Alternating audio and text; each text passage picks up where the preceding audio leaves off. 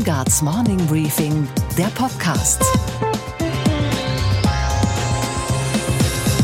Ich wünsche Ihnen einen wunderschönen guten Morgen. Mein Name ist Chelsea Speaker. Und solange Gabor noch im Urlaub ist, starten wir jetzt gemeinsam in diesen Tag. Heute ist Donnerstag, der 27. Juni. Erstmals hat die Atlantikbrücke einen sozialdemokratischen Vorsitzenden.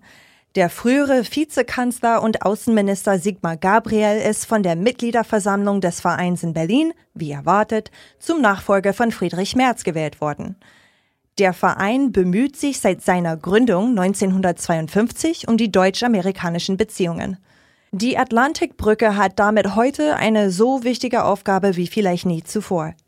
Vor kurzem hat Sigmar Gabriel hier im Morning Briefing Podcast Studio, als er für den Vorsitz bereits nominiert war, beschrieben, wie er das heutige Amerika sieht. Amerika wird hoffentlich nicht so bleiben wie unter Trump, aber es wird nie wieder so werden, wie es war.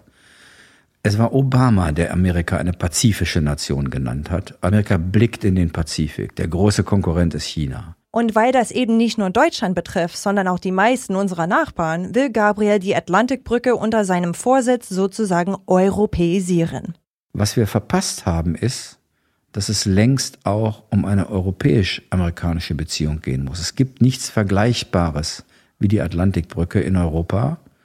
Und was klug wäre, ist zu versuchen, andere in Europa zu finden, die sich auf einen ähnlichen Weg machen, diese Beziehung als Europäer mit den Amerikanern zu pflegen und nicht nur in Anführungsstrichen Deutschland. Die größte Herausforderung für Gabriels Idee einer echten europäisch-amerikanischen Brücke ist allerdings die.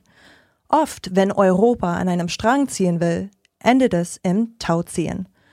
Erst wenn die Europäer dieses Problem überwinden und außenpolitisch mit einer Stimme sprechen, werden sie den USA klar machen können, was sie erwarten und was Amerika von Europa zu erwarten hat. Ich als Amerikanerin, die in Berlin lebt und die Europa liebt, kann da nur sagen, ich drücke Sigmar Gabriel beide Daumen, dass seine Vision zur Wirklichkeit wird. Unsere Themen heute. Wir haben einen Mann getroffen, dessen Namen fast niemand kennt, der aber das Leben von Zehntausenden Menschen weltweit revolutionieren dürfte. Sein Unternehmen in Israel zu Hause hat eine Brille erfunden, die Blinde wieder sehen lässt. It gives them some of the capabilities. So blind people and visually impaired people that has difficulties to read can read with our device. Das ganze Gespräch mit ihm gleich. Außerdem, in den USA lief in der Nacht unserer Zeit die erste von zwei großen TV-Debatten zwischen demokratischen Bewerbern, die in das Präsidentschaftsrennen 2020 einsteigen wollen. Wer punkten konnte und was sonst noch in der Nacht wichtig geworden ist, sagt uns Josie Müller aus dem Morning Briefing Team. Sie hören, wie Apple einen neuen Anlauf als Hersteller von autonomen Fahrzeugen versucht warum der Mindestlohn nach fast fünf Jahren nur bedingt eine Erfolgsgeschichte ist und wir feiern Ray Charles für den vielleicht größten Soul-Song aller Zeiten. Siv Aviram ist der erfolgreichste Start-up-Gründer Israels. Er hat seine Firma Mobileye vor gut zwei Jahren an Intel verkauft, für über 15 Milliarden Dollar. Mobileye stellt Fahrerassistenzsysteme her. Damit kann das Auto die Umgebung wahrnehmen und Entscheidungen treffen. Aviram hat seinen Beitrag zur Revolution des Autofahrens geleistet. Und er hat jetzt eine weitere Revolution vor. Der 59-jährige Aviram entwickelte mit seiner Firma Orcam eine Brille, die sehr besonders ist. Sie ermöglicht sehbehinderten und blinden Menschen zu lesen. Bücher, Speisekarten, Straßenschilder, Kontoauszüge. Eine beeindruckende Demonstration gab es in der US-Fernsehshow von Steve Harvey. Dort war der zwölfjährige Dylan zu Gast. Er ist blind und zeigte, wie die neue Orcam-Brille ihm ein Buch vorliest. Okay, Dylan, you ready, man? We want to see this Orcam My Eye in action. Well, let's do it. Okay, well, let's do it, little Cleveland. Let's make it happen. Reading resumed. When you really take on acting like a success and thinking like a success, you can have all the riches. Gabor Steingart hat den Erfinder dieser Brille, Siv Aviram, hier in Berlin kurz vor seinem Urlaub im Morning Briefing Studio getroffen und ein Gespräch mit ihm geführt. A very warm welcome to Siv Aviram. Right. From Israel. And you have made an innovation which is quite a breakthrough technology for blind people. You have glasses in front of you, very, very special glasses with a device on it. It makes literally blind people seeing again. It gives them some of the capabilities. So blind people and visually impaired people that has difficulties to read can read with our device. But not only visually impaired and blind people. We also discovered that dyslexic people very interested in this feature, which mm-hmm. is reading. And just recently, UN approached us to try to solve a device for illiterate people. There are 700 million people in the world above 16 years old which never learned how to read. So if you combine all this population that can only use our system for reading, mm-hmm. we are talking about 2 billion people in the world. And your system is working in different languages, right? Yes, we covered already 25 languages and we're operating our device in 48 countries. Germany is one of the countries, one of the languages.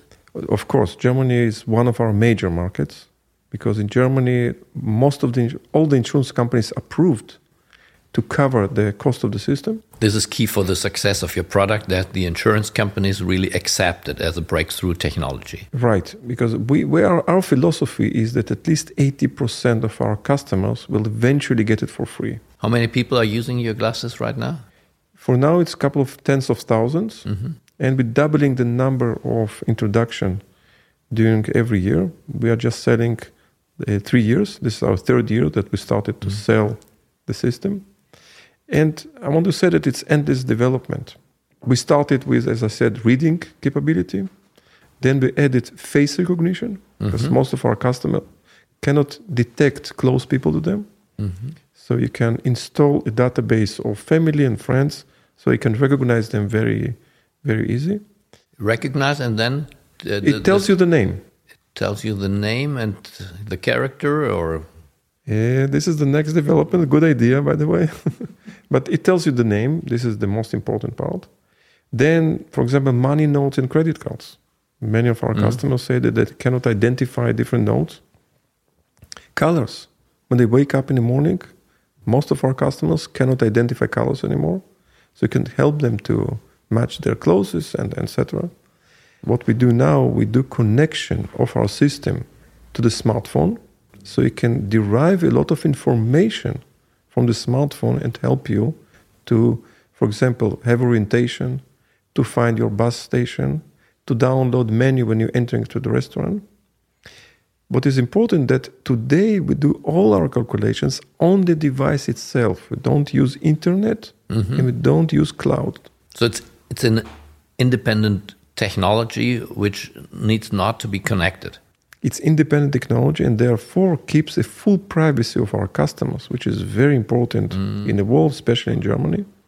So anything that you do with the device, mm. it's internally and disappears immediately after, for example, if you read a document, mm. it immediately disappears. Ah, okay. The only thing that remains is a vector of numbers, which is the faces of people that even though it's just numbers, if you open it, you will not find pictures there.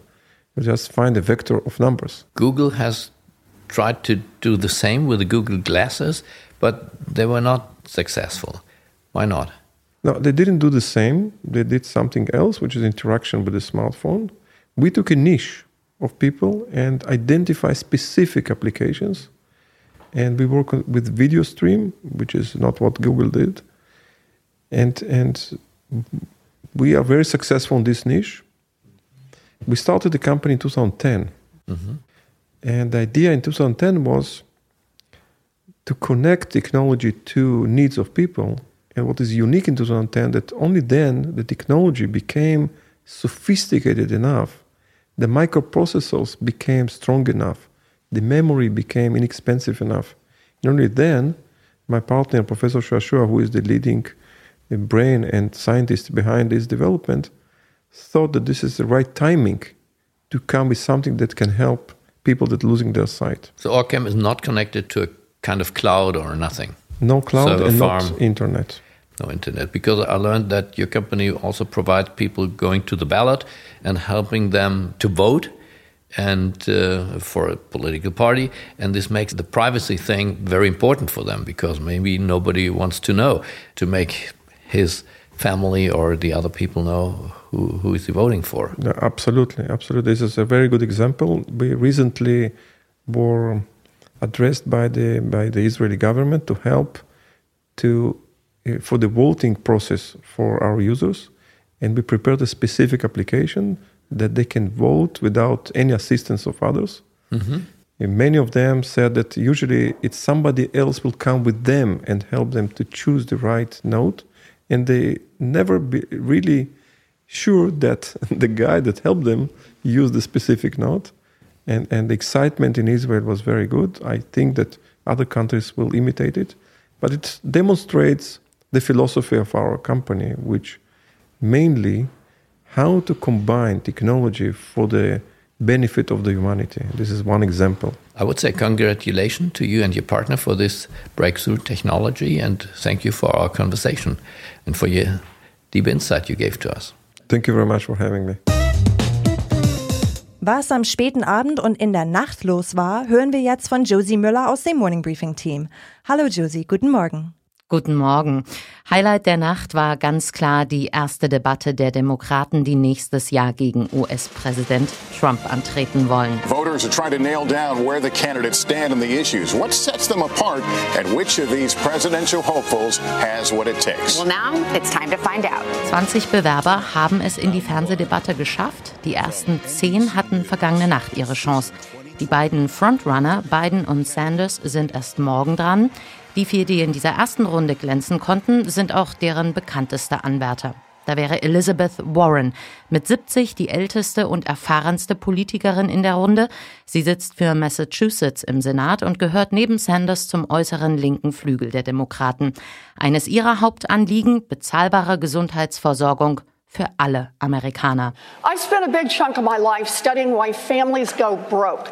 And one of the number one reasons is the cost of health care, medical bills.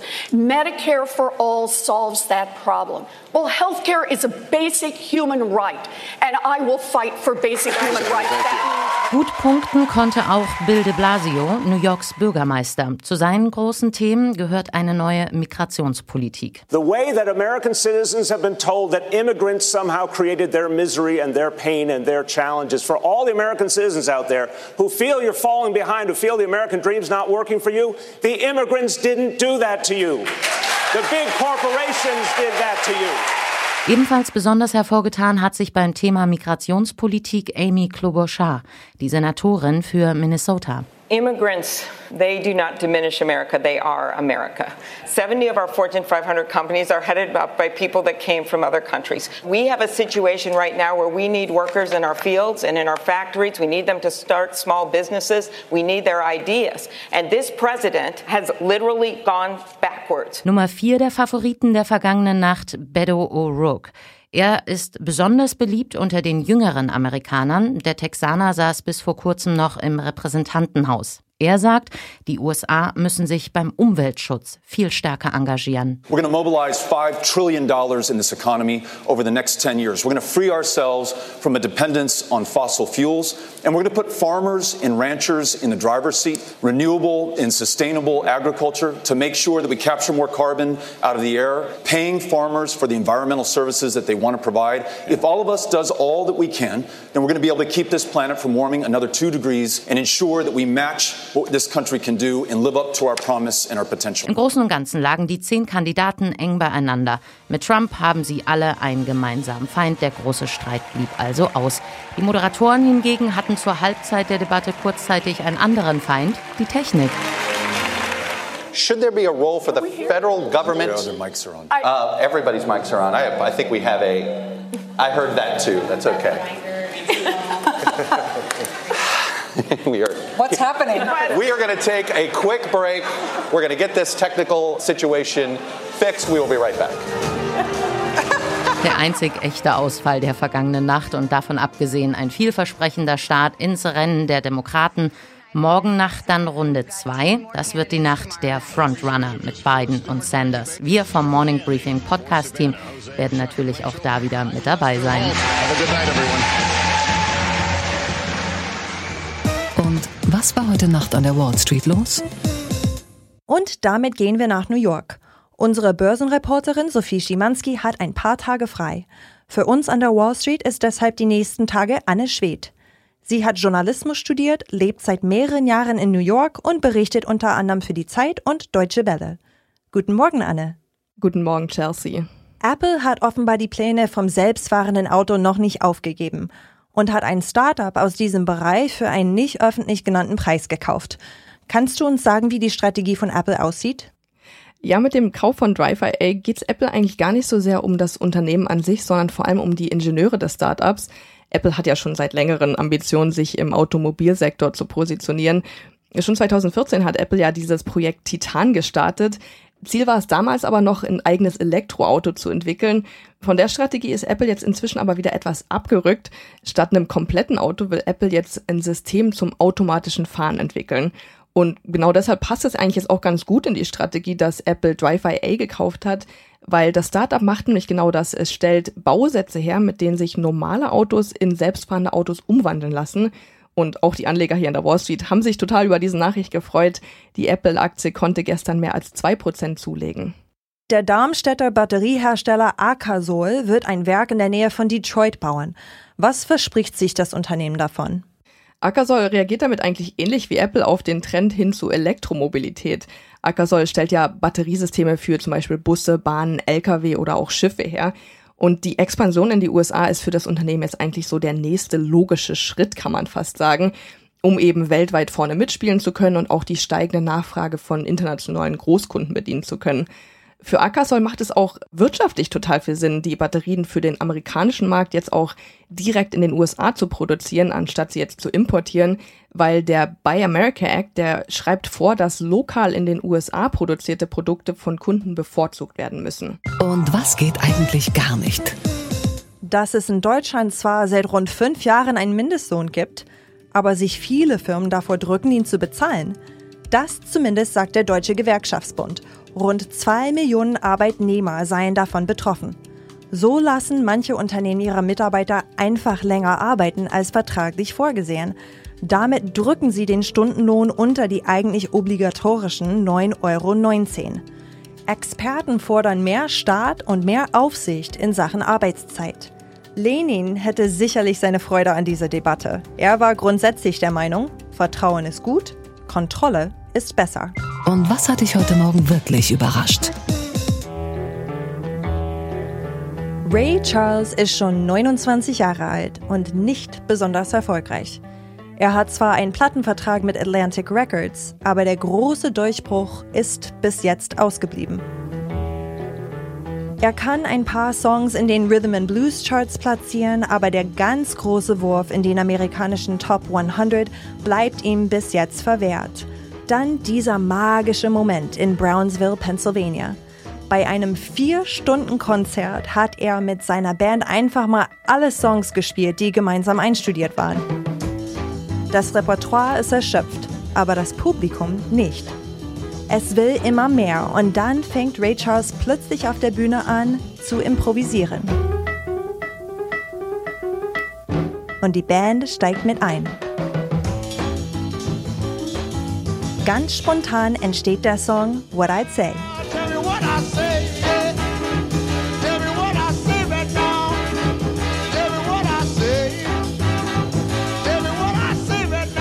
Es ist der erste Millionenseller und Top 10 Hit in den Billboard Charts von Ray Charles. Der Rest ist Musikgeschichte.